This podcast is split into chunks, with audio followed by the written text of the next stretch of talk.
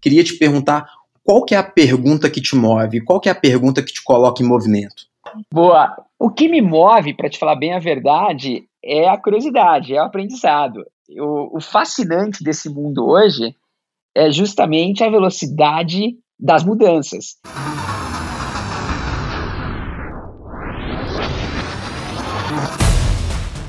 Esse é o Perguntas que nos movem, o podcast da Falcone que irá atrás das principais questões que têm mudado o mercado e o mundo. Eu sou Bernardo Miranda, sócio e head da Falcone North America, e no episódio de hoje vou conversar com um convidado muito especial sobre como transformar o mercado publicitário estando dentro dele. Como o mercado publicitário tem reagido às constantes mudanças impostas pelo mercado e pelos consumidores? Qual o papel das marcas no contexto atual? Na experiência da hiperpersonalização, da estratégia data-driven ou do marketing orientado a dados, como os profissionais do setor têm apoiado as marcas e até que ponto a publicidade é utilizada no seu máximo potencial de impactar positivamente as pessoas e o mundo. Para falar sobre isso, eu recebo hoje Ricardo Dias, sócio fundador da Adventures que até ano passado era vice-presidente de marketing da Ambev, com uma passagem por mais de 18 anos é, na multinacional cervejeira, antes de resolver empreender. Ricardinho, seja muito bem-vindo. Não, valeu, Bernardo. Prazer. Ó, só pra você saber, foram 20 anos, hein, meu? Foi, foi um pouquinho Caramba. mais. eu tô, eu tô, eu tô super feliz de estar aqui. É um prazer estar, estar com vocês. Eu sou um grande fã, admirador do trabalho da Falcone. E vai ser um prazer bater esse papo. E também, pelo que eu tô vendo aqui, né, Ricardinho, não foi só é, 20 anos na Ambev, né? Teve ABI e, e, pelo pouco que eu te conheço aí, também teve uma passagem profissional no ciclismo, né, nas horas vagas. Essa passagem profissional no ciclismo acontece duas vezes por semana ali na ciclovia da Marginal, mas fora isso, sim, você tem razão, foi ABI, eu tive a sorte de, de entrar na, na Ambev em 2001, no comecinho é, dessa história que, a, que essa companhia fez ao redor do mundo e eu, como eu te disse, tive o prazer de participar é, dessa história por duas décadas, rodei o mundo, fui para Londres, para Toronto, para Xangai, para Nova York, para a Cidade do México e obviamente São Paulo. Então sim, foi muito foi muito legal ter percorrido o mundo e ter aprendido tanto sobre tantas culturas e pessoas e comportamento no final do dia. Espetáculo, Ricardinho.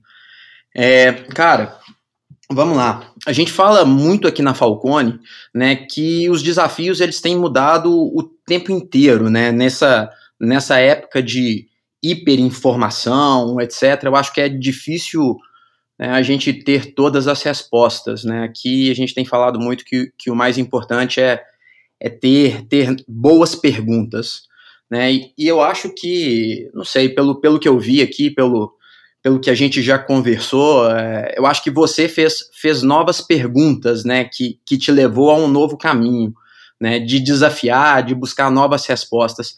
Cara, como, como que você enxerga, como, como que você vê isso, né, 20 anos de companhia, 20 anos de ABI, Ambev, girou o mundo, né, o, que, como, como que você vê a, a hora de, de testar um novo caminho, né, o que, que você se questiona para ter tomado essa, essa decisão? Belíssima pergunta e eu vou te adiantar que eu não tenho eu não tenho todas as respostas, como você mesmo disse, até mesmo porque eu comecei como empreendedora nove, dez meses atrás somente, ou seja, eu sou muito novo como empreendedor, apesar de ter empreendido numa grande empresa, empreendido ao redor do mundo, é, não era necessariamente um empreendimento que estava começando praticamente do zero, com recurso próprio e, e fazendo isso sim ao lado de sócios, mas é, é, uma, é, uma, é um desafio, uma estrada bem diferente. Agora, se eu puder te adiantar algumas coisas do que me levou a tomar essa decisão, a primeira delas, a mais importante delas, foi justamente não querer olhar para trás e lá na frente falar assim, pô, e se eu tivesse feito isso? É, eu, no momento, no pico da pandemia, é, eu via o mundo se retraindo e, e, eu decidi naquele momento que era um bom, era, um, era uma boa hora para atacar. E, e, eu já tinha, obviamente, essa, esse sonho dentro de mim. É, eu tinha conseguido em 20 anos, como a gente falou anteriormente, em 20 anos de carreira, conquistar muito é, pelo, pela, pela Ambev e Embev ao redor do mundo. Tudo que eu tenho eu devo à companhia, sou muito grato por tudo que eu consegui ali.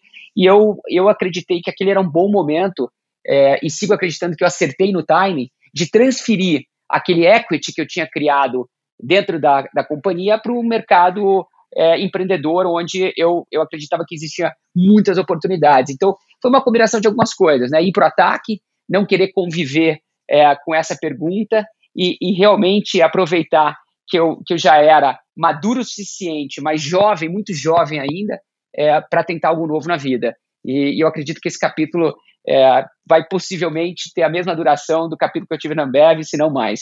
Show, cara. E, e olha só, você falou muito aí desse de, de entregar para o mercado ou devolver para o mercado um pouco desse equity que você acumulou aí ao longo dos anos na companhia. E quando a gente olha um pouco desses, desse, desse tempo, dessas transformações que foram feitas no mercado da publicidade, enfim, a gente, a gente vê nitidamente hoje nessa discussão que saiu do offline, foi para o online, e agora tá, fala-se muito de offline e online, né? É, enfim, modelos de negócios mudaram, comportamento é, do consumidor também muda. Agora, uma dúvida que eu tenho no mercado hoje, as, as empresas, né, todas elas se transformam, mas quando a gente fala desse valor que elas entregam para o mercado, é muito além do, do serviço ou do produto. Hoje a gente fala de impacto, né? A gente fala que precisa ser a ambição das empresas conseguir entregar né, para o mercado algo que tenha valor e que desenvolva o mercado. Como que você acha que o mercado, que o setor publicitário tem reagido a isso? Quando a gente fala de SD, né, quando a gente fala de entregar para a sociedade algo melhor, você acredita que hoje o setor ele já utiliza todo o seu potencial para fazer essa transformação positiva na vida das pessoas, já que vocês estão comunicando com centenas, com milhares de pessoas? Ou, ou até, até fechando aqui, ou você acha que essa é uma caminhada que ainda tem muito que evoluir? Bom, esse podcast inteiro poderia ser resumido a tua pergunta. A gente poderia ficar aqui bom ter um bom tempo discutindo justamente o que você falou, até mesmo porque é, é uma quando você coloca ESG dentro dessa pergunta, é uma jornada que, na minha opinião, está só começando. Agora, vou tentar, deixa eu abordar cada uma das coisas que você falou aí, que, porque eu acho importante a gente colocar isso é, de uma forma organizada nessa resposta. A primeira coisa é o seguinte: tem que esquecer esse negócio de online e offline. É, a empresa, é, independentemente do teu negócio, do teu cargo, você pode estar na área de gestão, você pode estar na área de marketing, você tá, pode estar na área de, é, de operações. Não existe, na minha opinião, mais um mundo onde você divide online e offline. No final do dia, o consumidor, o, o processo, a ponta, ela vive uma coisa só e, e ficar dividindo entre online e offline, na minha opinião, vai, vai, vai fazer com que você perca eficiência e, consequentemente, perca qualidade também e perca impacto, que é o que importa no final do dia, como você mesmo disse. Então, a primeira coisa é, é olhar sempre do ponto de vista do consumidor e da consumidora, colocando ele e ela no centro. E aí você fazer uma matemática, uma, uma engenharia reversa para chegar nesse teu plano de ação e, obviamente, com estrutura, com processos, algo que vocês na Falcone fazem muito bem. Então, a primeira coisa é, coloca o consumidor no centro, esquece é, o online offline. Olha para a jornada desse consumidor. Vê onde ela está, vê onde ele está, e aí sim você constrói o que for melhor. Talvez vai ser 100% online, talvez vai ser 100% offline, não importa. É, o, o que importa é você ter um plano que realmente atenda às necessidades de quem está lá, lá na ponta. Aí quando você fala é, do papel que a publicidade tem no impacto, é, eu, eu obviamente acredito que não exista é, nada mais importante para um parceiro de publicidade do que entregar resultado. No final do dia, a criatividade, na minha opinião, ela, ela, a criatividade que não entrega resultado é a arte. A arte é bonita, todo mundo gosta, eu gosto, ela pode valer milhões e milhões de reais, mas no mundo dos negócios, a criatividade que não entrega resultado, ela é meramente arte, não, não tem impacto né, no negócio, como você mesmo disse. Então, de novo, a criatividade tem que estar primeiro em todas as áreas do negócio e, e não só no marketing. E sim, eu continuo acreditando que a criatividade é um grande diferencial, é o que faz a diferença, é a moeda que pode fazer com que você entregue mais impacto no final, lá na ponta, para o consumidor, para o resultado do, do negócio. E aí, em último lugar, quando você coloca essa sigla aí dentro, ISD, é algo que é muito novo ainda para muita gente. Muita gente está tentando entender é, o que, que como é que você transforma ISD numa, numa fortaleza, mas eu volto a repetir, é algo que daqui para frente as empresas vão ter que abraçar e não vão poder se esconder, porque o consumidor, a consumidora mais uma vez, está lá na ponta, vai olhar para a empresa com esse papel, principalmente em países como o Brasil, em países menos desenvolvidos, menos maduros, onde a iniciativa privada, na minha opinião, vai ter que ter um papel relevante, porque caso contrário, o governo não vai poder fazer isso sozinho, diferentemente talvez de países mais desenvolvidos. No Brasil, as empresas vão ter que abraçar essa causa e eu acredito que as empresas que abraçarem essas três letras e fizerem é, disso um pilar de negócio, elas vão receber o valor de volta em venda, em construção de marca, em impacto e vão continuar crescendo. Dito isso, em resumo, vai ser fundamental que o mercado publicitário também abrace ESG como um instrumento para entregar impacto querendo ou não, é, é mais uma peça do quebra-cabeça, né, Ricardinho? Porque. Sem dúvida. A gente, a gente começa a pensar, né? As empresas começam a incorporar isso como um pilar de negócio, e querendo ou não, as agências, enfim, o marketing que tem ali a, a, função né, de, de comunicar e entender o mercado, precisa entender essa no, esse novo pilar de negócio e comunicar isso para a população e desdobrar esse valor para a população, né? Bem, Sem dúvida. Bem bacana, cara. E pegando essa, esse gancho né, de entrega né, do valor para a sociedade, né, eu acho que você colocou aí elementos é, que são, são bem provocativos. Né? Não existe online, não existe offline, eu acho que o consumidor está no centro. Mas querendo ou não, a gente olha, né, hoje o mercado, a característica dos negócios tem mudado muito. Né? Se você olha ali a composição das empresas que faziam né, sei lá, as 10 principais, as 15 principais empresas do SAP, da Nasdaq, do Ibovespa, você vê ali a, a chegada das empresas digitais muito forte, né, em, nos países desenvolvidos já tomando a maior parte ali do, dos rankings. Eu acho que, querendo ou não, isso afeta a realidade das agências. Eu queria te perguntar, né, qual que é a sua visão em termos de modelo de negócio? Quando você olha para as agências hoje, né, quando você olha para o mercado da publicidade hoje, o que, que você vê de diferente nos modelos de negócios que são utilizados para poder atender esse mercado novo, comparado com as agências e com os modelos de negócios há 10 anos atrás? Eu vejo algumas coisas. Em primeiro lugar, algo que parece óbvio, deveria ser óbvio, mas não necessariamente a realidade no mercado brasileiro hoje, apesar de algumas empresas e algumas agências já estarem fazendo, que é o alinhamento de incentivos. Eu volto a repetir, a coisa mais importante para um negócio que, que tem criatividade como um pilar principal é o resultado. Logo, a primeira coisa que deveria existir entre uma agência e um cliente é, nesse modelo do futuro seria um alinhamento total de incentivos. Segundo lugar, cada vez mais o processo vai ter que estar alinhado com a experiência, a jornada dos consumidores na ponta. Dito isso, eu acredito que o futuro, principalmente no mercado da publicidade, vai ser cada vez mais integrado. E os clientes vão estar buscando cada vez mais soluções integradas.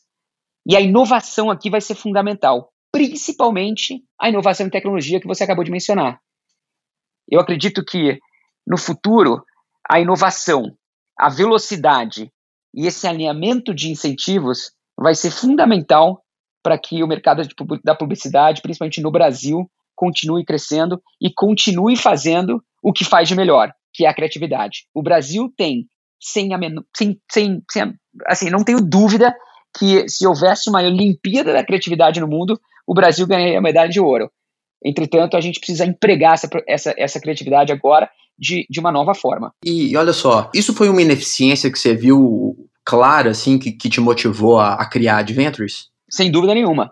E mais, porque adventures é a combinação de duas coisas. É a combinação da propaganda, que é a palavra advertising em inglês, com ventures, que são criações, é, é a criação de negócios. Né? Então, advertising ventures virou adventures. O que, que me motivou a criar adventures? Primeiro, o que, o que a gente acabou de discutir, a necessidade de muitas marcas precisarem de um novo modelo. E eu não estou falando que eu estou certo e que os outros estão errados, ou que eu vou ser o único que vai fazer, pelo contrário. É, eu estou tentando fazer algo que eu acredito que é o certo, é, que eu aprendi, que eu vi, que eu é, é exercitei durante muito tempo na Ambev. E eu estou tentando agora pegar essa experiência que eu tive no lado do cliente e trazer para esse lado da mesa aqui como, entre aspas, publicitário. por mais que eu não me considere um, um, um publicitário. E, e, pelo outro lado, eu acredito que o futuro das marcas, Bernardo, esse é um ponto muito interessante, vai estar cada vez mais alinhado com pessoas.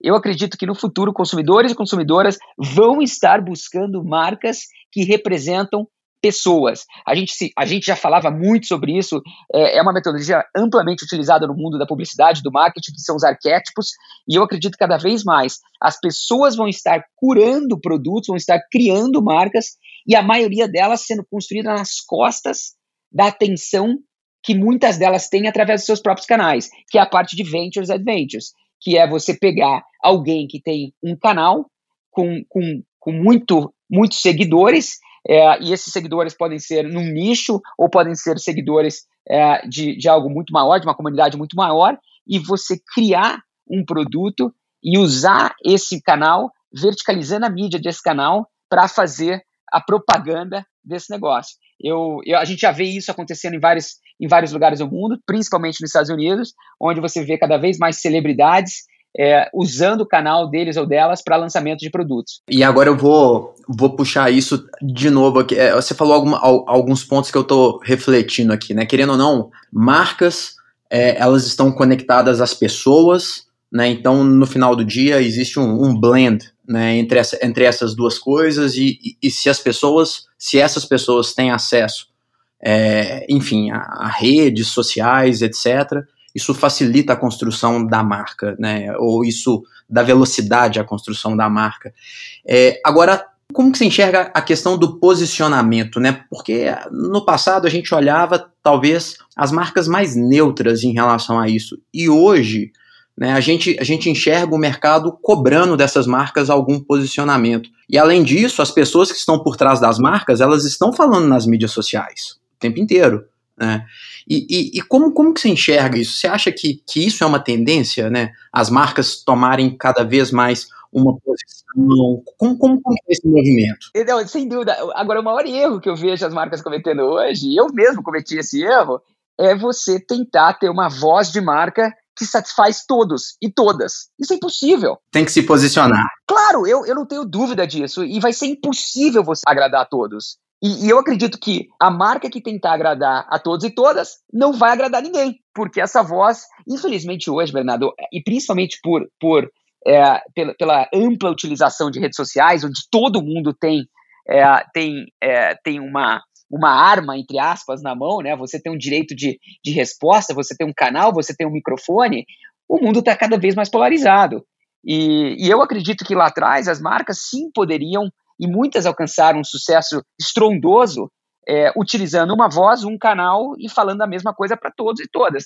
Hoje em dia não funciona mais. Agora, o que, o que eu acredito que uma marca tem que evitar é o medo. Tem que ter coragem para se posicionar, tem que ter coragem para falar, e você vê isso muitas vezes as pessoas, as celebridades, as pessoas fazendo isso muito melhor. E, é por isso que eu acredito que lá na frente, cada vez mais as marcas vão estar tá se aproximando de pessoas para serem o canal, a mídia é, deles e delas. Então, eu, eu realmente acredito que o posicionamento, a coragem, vai fazer a diferença. Agora, a marca tem que estar preparada também é, para tomar, entre essas, porrada. É, usando duas palavras em inglês aqui, né? Onde tem lover, tem hater. É, uhum. e vice-versa. Onde tem hater, tem lover. A internet é um bom exemplo disso. E cada vez mais as opiniões vão estar sendo formadas na internet. É um fato. Lá atrás, você assistia um comercial de televisão, e você no máximo comentava aquele comercial de televisão sentado na tua sala com a tua família, com teus amigos, com, né, com, com pessoas próximas e talvez tomando um cafezinho no trabalho. Hoje em dia não. Você fala com milhares e milhões de pessoas depois, exponencialmente falando, através das redes sociais. Então as opiniões estão sendo formadas, elas estão sendo formadas uma velocidade muito mais rápida que antigamente, uma proporção muito maior, e as marcas vão ter que estar atentas a isso, e por isso que a marca hoje também vai ter que estar constantemente escutando tudo que está sendo falado para poder se comportar como uma pessoa. Você falou muito das marcas se aproximarem dessas pessoas, né? Eu, eu fico, sempre estou te acompanhando lá no LinkedIn, enfim, fico acompanhando essas notícias. Eu vejo que, por exemplo, em mercados como o mercado norte-americano, a gente já vê o também um, um, movimento contrário, né? Assim, esses, grandes influenciadores criando as suas próprias marcas, porque já existe aquela consciência, é, ou se aproximando de marcas muito fortes, né? Enfim, você vê Travis Scott, Jay-Z, é, Roger Federer, enfim, várias pessoas né, já se aproximando de marcas ou entendendo que o que ele fala né, tem, muito, tem muito poder e criando suas marcas próprias. Você já, você já enxerga esse nicho ou essa tendência aqui no Brasil também? Oh, belíssima pergunta, é isso que eu estou tentando fazer, Bernardo. Show. Daí, você, você falou exatamente o que eu acredito que vai acontecer no Brasil. Sim, é, eu estou fazendo isso agora, Adventures veio para ocupar esse espaço. Sim, eu acredito que isso vai acontecer no Brasil. E mais, eu acredito que no Brasil esse movimento vai ser ainda mais forte. Sabe por quê? Por duas razões. Primeiro que no Brasil o celular já é, é, é praticamente parte do corpo das pessoas. Diferentemente de muito país desenvolvido, os Estados Unidos é um bom exemplo, onde muitas, muitas pessoas tiveram o PC, tiveram um computador em casa. A grande maioria da população brasileira teve no celular o seu primeiro computador. Então, o brasileiro nasceu, é, principalmente a galera mais jovem, a galera já nasceu conectada no celular e, e, é, uma, e é, um, é, um, é um consumidor, uma consumidora já muito mais propícia a utilizar o celular do que em outros países. Segundo, o Brasil é o país que mais é influenciado por celebridades na hora da decisão de compra. É, existem dados hoje no mundo que comprovam que o, que o povo brasileiro é o mais influenciável por celebridade no mundo. E em segundo lugar vem China, depois Índia, depois México. E a gente vê isso acontecendo. A televisão continua sendo o grande meio de distribuição no Brasil. Isso não mudou e não vai mudar tão rápido. É óbvio que eu, eu acredito que a melhor comunicação é o off com o on, né? Como a gente falou, é a televisão mais o digital, por isso que tem que ser uma coisa só. Mas no Brasil você tem um fenômeno como a Juliette, que sai do Big Brother com milhões e milhões, né, com 30 milhões de seguidores, depois de ter entrado com 3 mil. Então, a Juliette é um belíssimo exemplo é, de alguém que, na minha opinião, poderia sim transformar é, o seu canal, a sua atenção, né, monetizar essa atenção, lançando marcas próprias. Óbvio que ela está se aproveitando de um momento para fazer muita parceria, mas você citou um belíssimo exemplo dos Estados Unidos, entre vários, mas eu, eu, o último, talvez, que eu, que eu gostaria de pautar é o Roger Federer, que tem é, uma boa fatia de uma empresa que acabou de abrir seu capital na Bolsa Americana de tênis e artigos esportivos, que se chama ON, e ele seguramente vai fazer mais dinheiro na ON que ele fez durante toda a sua vida nas quadras. É, eu, recentemente, eu bati um papo, olha só que interessante, com Sylvester Stallone, que é um, é, é um dos maiores atores da, da história, e, e, ele me disse é, que ele ainda faz alguns filmes somente para gerar atenção para que essa atenção nos canais dele gere negócios para ele fora das telas. Olha só que interessante. Então, o, o, o, ator em questão aqui, ele já também mudou o seu modelo de negócio. Né? Antigamente, o ator fazia, a atriz fazia um filme para quê? Para receber um dinheiro, né? um pagamento para fazer aquele filme. E continua sendo muito vantajoso para eles. Você tem atores e atrizes que recebem 15, 20, 25 milhões por filme. Mas olha só que interessante, muitos já estão pensando como é que eu uso essa plataforma para construir o meu canal, para gerar atenção, para monetizar essa atenção e criar marcas próprias. Então, mais uma vez, sim, eu acredito que no, no futuro no Brasil a gente vai ver muita gente que, que gera muita atenção criando marca própria. Já está começando, mas a gente vai ver muito mais. Pois é, cara, eu, eu sou tão encantado com esse, com esse, com essa mudança né? E eu vi outro dia um dado, a gente teve uma, uma reunião estratégica aqui na Falcone, e a gente estava olhando alguns dados e, e, mostrou que o Brasil já é o país mais conectado do mundo em termos de, de utilização de celulares.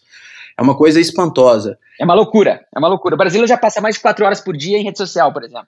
Na média. Exato, e, e diferente de, de 5, 7, 8 anos, enfim, diferente. Eu, eu me lembro que na minha adolescência eu estava conectado no notebook, entendeu? Eu estava conectado no, no PC. Né? Agora não, as pessoas estão com, com o mobile na mão, acessando a internet em todos os lugares, né? Então, então assim, eu, eu, eu, fico pensando, cara, quando você, quando você faz essa provocação, eu acho que esse é um mercado que está na iminência de sofrer uma ruptura, né? Porque os grandes influenciadores, né, os nato digitais, eles estão se formando ou começaram a se formar nos últimos anos. Né? Então, certamente essas pessoas estão chegando na maturidade agora né, ou se aproximando de pessoas que consigam mostrar para elas como monetizar essas grandes bases que elas criaram, né? Agora, enfim, a, acho que a, a, a pergunta que, que, eu, que eu deixo para você é como que ficam os atravessadores nessa história, né? Por exemplo, como ficam as grandes redes de televisão, as rádios, né? Porque a gente começa a ver ali a, a, começa a, baixar a necessidade desse, desse intermediador, né? Se o cara pode falar direto, para que, que ele vai né, utilizar um atravessador? Eu, eu tenho algum, alguns pontos aqui. Em primeiro lugar, esse modelo sim vai ser disruptado. Agora, não quer dizer que eles vão perder. Você tem no rádio e na televisão duas grandes fortalezas de duas coisas que são fundamentais que a gente já mencionou aqui hoje. Primeiro, qualidade do conteúdo e atenção. E geralmente, o que, que gera atenção? A qualidade do conteúdo. Então, você pega uma Globo hoje no Brasil, ela é, sem dúvida nenhuma, uma das melhores do mundo em gerar conteúdo de qualidade e, com isso, gerar muita atenção. Agora, hoje, uma empresa de televisão, ela decide, né, ou ela, ela, ela se, ela, ela, ela, ela escolhe monetizar o, o, seu, o seu conteúdo, interrompendo as pessoas e vendendo publicidade. Ela sim poderia mudar um pouco esse modelo. Você, eu acredito que no futuro, cada vez mais, você vai ver grandes produtores, todo mundo vai ver grandes produtores de conteúdo monetizando isso, não só através da publicidade, bem como através da criação de IPs e marcas e outras coisas que podem gerar receita. Tem uma transformação, né? Tem uma transformação aí, né? Sem dúvida, sem dúvida nenhuma. A gente está vivendo isso agora. E, e, eu vou jogar agora, a, a, a, vou fazer uma pergunta mais para a parte hard dessa história. Né? A gente a está falando aí de hiperpersonalização, a gente começa a falar de conteúdo como um elemento central, né, como base de clientes ou de seguidores, como um ativo absurdamente é, possível de ser, de ser monetizado. É, mas por outro lado, é, eu acho que isso também traz muitas novas ferramentas em termos de mensurar né, o, o CAC, né, o custo de aquisição desse cliente, a real né, contribuição para a geração de leads, né, e, e, até vou conectar isso com o que você falou, né, assim, se as empresas querem compartilhar o, o valor que elas geram, cada um tem que saber a sua parte. Quando você olha para o mercado hoje, o que, que você vê aí de, de tendência em termos de processos, métricas, enfim, tecnologias, para poder mensurar essa contribuição, para mensurar esse impacto, né? mensurar essa quantidade de lead que é gerado. Você tem visto alguma coisa aí de, de novidade, alguma coisa interessante que você possa dividir aqui com a gente? É uma ótima pergunta, porque aqui eu acredito que a gente está sofrendo. E, e, tem muita coisa, na minha opinião, para ser criada nesse, nesse ecossistema.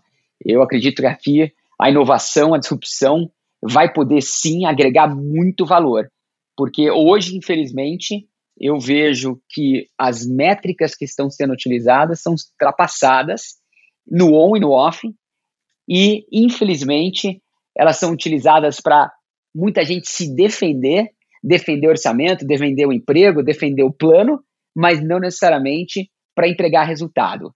O que eu vejo de melhor hoje no mundo são as empresas que estão criando um canal próprio, o famoso direct to consumer, né, o D2C, e através desse canal você consegue conhecer melhor o teu cliente, você consegue estabelecer uma comunicação com eles, você coleta dados e com esses dados você melhora o teu negócio. Um bom exemplo, falando de Ambev, é o Zé Delivery. O Zé uhum. Delivery hoje é um canal de direct to consumer que, na minha opinião, é óbvio, além de vender cerveja e gerar receita, tem como um, uma grande vantagem competitiva a, a, a, o, o, o agrupamento desse dado todo de consumidores, que assim você pode otimizar os seus sistemas. Então, se eu tivesse que responder para você em uma palavra, eu falaria é, algo, algum canal, um aplicativo, uma solução para você estabelecer uma relação direta com os teus clientes e assim cada vez mais construir uma comunidade em volta do teu produto.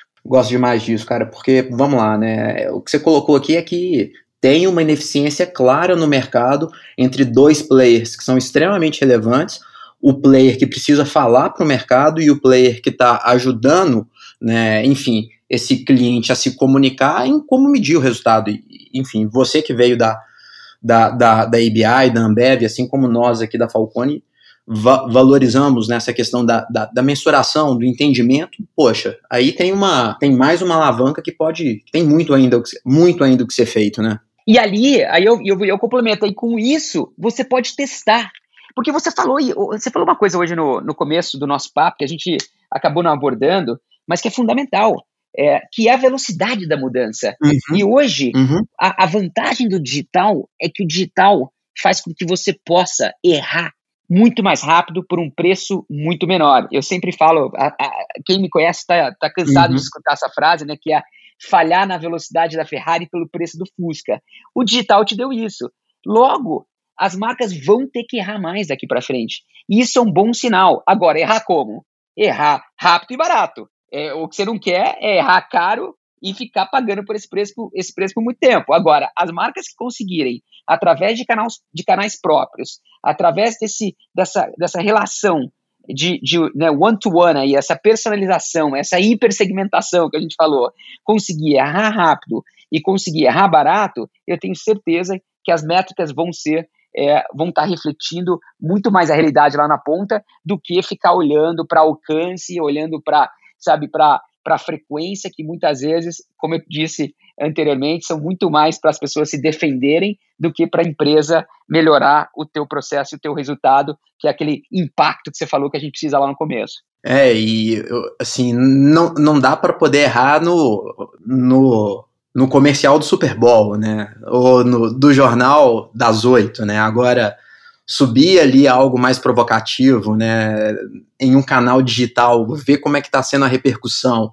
por meio da geração de leads, da conversão digital, enfim, e se não tá bom, vai lá e troca, né? Então, exato, enfim, são, são as novas formas de, de utilizar essas ferramentas e, e esse esse mercado ou esses canais que no passado não existia. Exato. E aí, olha só que interessante. Deixa eu só complementar com uma coisa, porque muita gente fala daí, não, mas a televisão tá, a televisão tá morta, ninguém mais assiste televisão. Mentira. As pessoas assistem de uma outra forma. É, o, o, próprio Big Brother ele acontece na televisão e acontece nas redes sociais. O Super Bowl, na minha opinião, para deixar claro, é sem dúvida nenhuma o melhor investimento de mídia do mundo, por exemplo. Por quê? Porque assistir o comercial faz parte do esporte ali. Então tá todo mundo vendo. Se, se eu pudesse gastar, se eu tivesse o, um, o, uma empresa hoje e, e eu tivesse que. E eu, eu, pudesse usar todo o meu dinheiro numa coisa só, eu, eu usaria todo o meu dinheiro no Super Bowl. Se pudesse comprar todo o tempo do Super Bowl, eu compraria, porque é um, é um belíssimo investimento. Mas o que, você o que, que você disse que, que eu acredito que, que tem total sentido aqui? Hoje o digital fez com que é, te dá a opção de chegar lá muito mais bem preparado. No passado, a verdade é que você tinha que fazer um comercial do Super Bowl sem saber se ia dar certo ou não, e não estou falando que agora o digital se acerta tudo, mas você pode arriscar com um pouquinho mais de precisão, porque você tem métricas que te, que te ajudam, que né, te, te ajudam a guiar, guiar você e a marca nesse processo. É, cara, é assim, é empolgante ver essas e, e, escutar toda essa transformação que, olhando o lado cheio sempre do copo, enfim, tem muitas novas formas de, de gerar valor e, e em colaboração, né? Eu acho que esse, esse é o, o principal ponto e você vem colocando isso o tempo inteiro. E, e assim, quando a gente pensa em colaboração, quando a gente pensa em, em entregar ali a, o melhor das partes entre as relações né, do, do cliente, das agências, etc., a, Viviane, você conhece bem, nossa, nossa CEO aqui na Falcone, ela, ela participou comigo do nosso primeiro episódio e ela, ela deixou uma pergunta que eu queria te fazer. Ela, ela falou, Bernardo, assim, eu, eu tenho dúvida como que as marcas podem levar a, a questão da sustentabilidade além do marketing. Né? Como que você enxerga isso hoje dentro da Adventures ou, ou dentro das outras agências? Você já, já vê boas práticas, você já vê ações nesse sentido? Em primeiro lugar, eu acho que essa resposta é fácil de dar, obviamente difícil de executar. Sustentabilidade é vida. E a marca que está pensando em crescer tem que cuidar da vida dos seus consumidores e consumidoras. Então, sustentabilidade é, sem dúvida nenhuma, uma belíssima estratégia de negócio. Então, é, em primeiro lugar, é, é isso. É, eu não vejo eu não vejo sustentabilidade como, como, como algo que que é contra o negócio. Pelo contrário, é pró-vida, é pró-mundo, é pró-cliente. Então, toda empresa tem que fazer. Eu vejo isso com muito bons olhos e eu acredito sim que todo o mercado publicitário já entendeu isso, todo ser humano está vendo isso acontecer na frente dos olhos deles ou delas, logo, eu não tenho dúvida que cada vez mais sustentabilidade e SD como um todo vai ser parte, sim, da comunicação das empresas para o público. E no longo prazo, sem dúvida nenhuma, isso vai gerar cada vez mais valor, né? O, o, o, consumidor, ele. Acho que não só o consumidor, quando a gente olha na pessoa física, mas também a pessoa jurídica, você vê esses movimentos dessas certificações B Company, enfim, o, o mercado apontando nessa direção. Acho que essa, essa questão da, da sustentabilidade está inserida no DNA da organização. Eu acho que isso vai ser cada vez mais uma necessidade para ela gerar o seu valor, mas também para encontrar os seus players que querem trabalhar em conjunto, né? Eu acho que Sem dúvida. a gente colaboração, enfim, é, colabora aquelas pessoas que se conectam, que se identificam mais. Então elas precisam estar alinhadas em relação aos seus valores, não é? É, a única coisa que eu, que eu sugiro aqui, é, e, e, realmente aqui é, é algo que tampouco sou um especialista, mas é, se eu pudesse dar uma dica aqui, pelo menos baseado na minha experiência, no que eu estou vendo agora, na junção né, desses dois mundos, que eu vivi o mundo de, de cliente, hoje estou no, no, mundo da propaganda, estou no mundo de, de criação de marcas e de ventures, né, de negócios, eu acredito que se, se uma empresa vai abraçar sustentabilidade, tem que abraçar com tudo, tem que acreditar tem que ser parte do propósito da empresa. Não pode ser só mais uma coisa que a empresa vai fazer para tentar vender mais. Porque aí fica, fica, fica falso, não fica autêntico, uhum, não é um negócio uhum. que. Aí eu acho um investimento ruim. É, não estou falando que a empresa tem que colocar 100% do teu orçamento ali, mas eu prefiro aqui é, que uma. O, o que, que eu acredito que de, deveria ser feito? é, pre é preferível você ter profundidade do que amplitude. Uhum. Então, se uma empresa quer falar de sustentabilidade, eu acredito que é muito melhor você pegar um pilar, uma coisa, e ir até o fundo e realmente ser um agente de mudança para causar impacto lá na ponta, do que tentar preencher todas as colunas aqui, todas as caixinhas, fazer um pouco de tudo e no final não fazer nada. É, tem que ser, tem que ser genuíno, né? Senão, senão não funciona, não adianta. E, e Ricardinho, cara, a gente está finalizando aqui o episódio de hoje. A gente podia ficar aqui mais um, um belo tempo falando disso. Eu sou extremamente curioso a respeito dessa, dessa temática, mas eu queria começar a fechar aqui trazendo duas perguntas para você. É, a primeira delas é, é, o tema desse podcast, né, que, que são a, a questão do, dos questionamentos, né, das provocações. Eu queria, queria te perguntar qual que é a pergunta que te move? Qual que é a pergunta que te coloca em movimento? Essa, e, e, no, na PJ ou na PF? Ué, se, se, se, se é de Ventures é Ricardinho, Ricardinho é de Ventures, eu acho que é, é uma só. Boa. O que me move, para te falar bem a verdade, é a curiosidade, é o aprendizado o, o fascinante desse mundo hoje é justamente a velocidade das mudanças. Esse podcast, na minha opinião, daqui a algum tempo, vai se tornar obsoleto. E essa é a beleza desse mercado hoje. A beleza desse mercado hoje é que ele se movimenta tão rápido que tem uma boa notícia e tem uma má notícia. A boa notícia é que todo mundo pode aprender muito rápido, porque o que você sabe hoje vai se tornar obsoleto amanhã. A má notícia é que quando você para de, de, de aprender, você deixa a curiosidade de lado, você vai ficar para trás. Então, o que me movimenta no final do dia é justamente isso, ou o que me tira da cama no começo do dia é essa vontade de aprender e de fazer. Porque, na minha opinião, pelo menos eu eu estou prestes a completar 43 anos em duas semanas, eu nunca vivi uma era tão propícia para você colocar uma ideia em prática. E quando eu falo colocar uma ideia em prática, não, não é começar seu próprio negócio. Muita gente me pergunta, ué, mas é, eu não quero empreender, eu quero trabalhar numa empresa. Não tem problema. É, toda empresa hoje, na minha opinião, vai ter que ter um DNA empreendedor dentro dela. Toda empresa, na minha opinião, deveria valorizar mais o espírito empreendedor dentro dela. E sim, você pode empreender dentro de uma pequena empresa, numa média empresa, numa grande empresa ou no seu negócio próprio. Agora, lembra que não necessariamente a tua primeira ideia vai dar certo e não necessariamente a, tua primeira ideia vai ser a ideia que vai te levar ao sucesso. É, hoje mesmo, te dou um exemplo, eu, eu sou um cara muito ativo no LinkedIn, é uma plataforma que eu gosto muito, você mencionou isso já. Hoje de, de manhã eu, eu fiz um post, porque recentemente a Netflix fez um, é, um outdoor né, que falava não desista dos teus sonhos nós começamos com DVD. Olha que maluquice, né? Uma empresa que, se tivesse ficado no DVD, teria morrido, obviamente, porque não existe mais DVD. Mas aí, olha só que interessante, vou te contar algumas outras coisas. Você sabia que o Instagram, por exemplo, começou como um aplicativo para os amantes de whisky bourbon lá do Kentucky? Você sabia que o YouTube começou como um website é, de paquera? Não sabia. Então, olha só que loucura Né? Olha só que interessante. É, então você, é, você a, a, Shopify, que é uma empresa que está crescendo absurdamente, que é uma dessas empresas que você falou, né, que da era digital que tá, que estão entrando nessas listas de maiores empresas do mundo, que nem existia 20 anos atrás, começou com uma empresa de snowboard. Olha essa loucura de, de snowboard, aquela prancha para você usar na neve, né? É, e, e, e, olha onde, onde a empresa está hoje. É, então todo mundo vai ter é, esses fracassos e esses fracassos, na minha opinião, vão ser decisivos.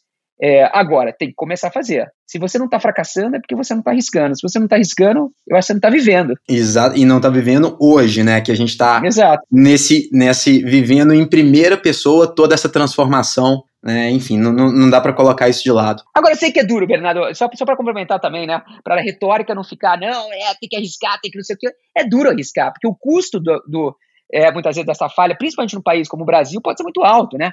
Você ah, não necessariamente é, uma boa educação pública, não necessariamente você, né, você, você paga imposto pra caramba, você vai ter que ter seguro de saúde, você vai ter que mandar seus filhos para uma escola particular, você vai ter isso, vai ter aquilo, não é que o governo vai te mandar um cheque no final do mês, como na Suécia, talvez. Eu sei que é duro. Agora, é, eu tenho certeza que, pelo outro lado também, se você não começar a arriscar e não começar a, a não, não tiver coragem para fazer isso, nada vai mudar. Isso é um fato. Então, sabe, se associa a pessoas melhores que você, sonhe grande, trabalhe duro, comece pequeno, é, né, naquele, na, voltando a repetir, vai na velocidade da Ferrari pelo preço do Fusca, que uma hora você chega lá. É, cara, eu, eu admiro muito esse, esse tipo de pensamento, porque realmente empreender num país com custo de capital alto, com dificuldade de mão de obra, com, com, com impostos muito altos. A gente nem falou disso, né? Imagina. É. Exatamente. É, Dá pra é gente tudo. fazer um podcast só sobre as dificuldades do, do empreendedor brasileiro. E, e, por outro lado, você vê o número de unicórnios que a gente está criando. Né, Brasil na ponta. Então, se diante de, de todo esse caos né, a gente está criando, imagina se tivesse tudo bem, a gente estaria voando. Exato. Mas olha só que interessante, por, por isso que eu volto a repetir que o Brasil está vivendo um momento único e você acabou de dar dados e suportar essa, essa nossa teoria que a gente está vendo hoje já na prática. Mas você tem um monte de empresa já tendo um papel que é esse. Quando a gente fala de ESGs, para mim é ESG. Você pega uma Stone, por exemplo, dando crédito para o empreendedor, facilitando a abertura de um negócio, né, facilitando é, a cobrança, facilitando o crédito. Isso, isso para mim é fundamental. Então, é, hoje você tem uma porrada de empresa no Brasil é, que está fazendo um papel é, em, né, em, fechar algumas lacunas para facilitar a vida das pessoas, para abrir um negócio, para gerar receita, para gerar emprego, etc. É, Ricardinho, vamos precisar marcar outro. Vai ficar me devendo essa, viu? Boa. Porque dá para a gente poder explorar isso bastante. Muito bom. E e a segunda provocação que eu, que eu queria que você colocasse é: a gente sempre, como a Viviane deixou essa pergunta para você, qual, qual pergunta, quando a gente fala de dados, tecnologia, transformação, ESG, né, qual curiosidade ou qual pergunta você gostaria de deixar aí para o nosso próximo participante aqui do podcast? Olha só, hein? Essa, essa pergunta é valiosa, porque tem muita, tem muita coisa aí. Mas eu adoraria ver uma empresa ou alguém que sim está usando ESG como uma forma de construir comunidade e, consequentemente, marca e gerar resultado. Que tal? Espetáculo, Ricardinho. Tá, tá registrado, né? Pode ficar tranquilo que nosso próximo, nosso próximo convidado vai, vai ter o desafio de, de te ajudar ou de responder essa pergunta. Maravilha. É, com, essa, com essa pulga aí atrás da orelha, eu queria encerrar aqui te agradecendo né, por ter nos acompanhado aqui no segundo episódio. Papo excelente, já fica aqui o convite para o próximo. E também tô te esperando às terças e quintas, tá, Ricardinho? Que você tá meio ausente, né, no pedal. Verdade. Mas, verdade. mas enfim, o, Conde eu tenho visto lá, tá, cara? Agora você, enfim, eu acho que tá. Adventure está tomando todo o seu tempo. Verdade, verdade. Eu, eu tô devendo. O Conde, o Conde já tá me dando pau. Você, tá, você obviamente, sempre me deu pau. Eu, eu vou. Eu vou voltar e vou, prometo que eu vou treinar para poder pelo menos pegar a roda de vocês lá na ciclovia. Show, cara, mas brigadíssimo, viu? Valeu. Excelente papo e, e muito obrigado pelo seu tempo. Obrigado a você, foi um prazer.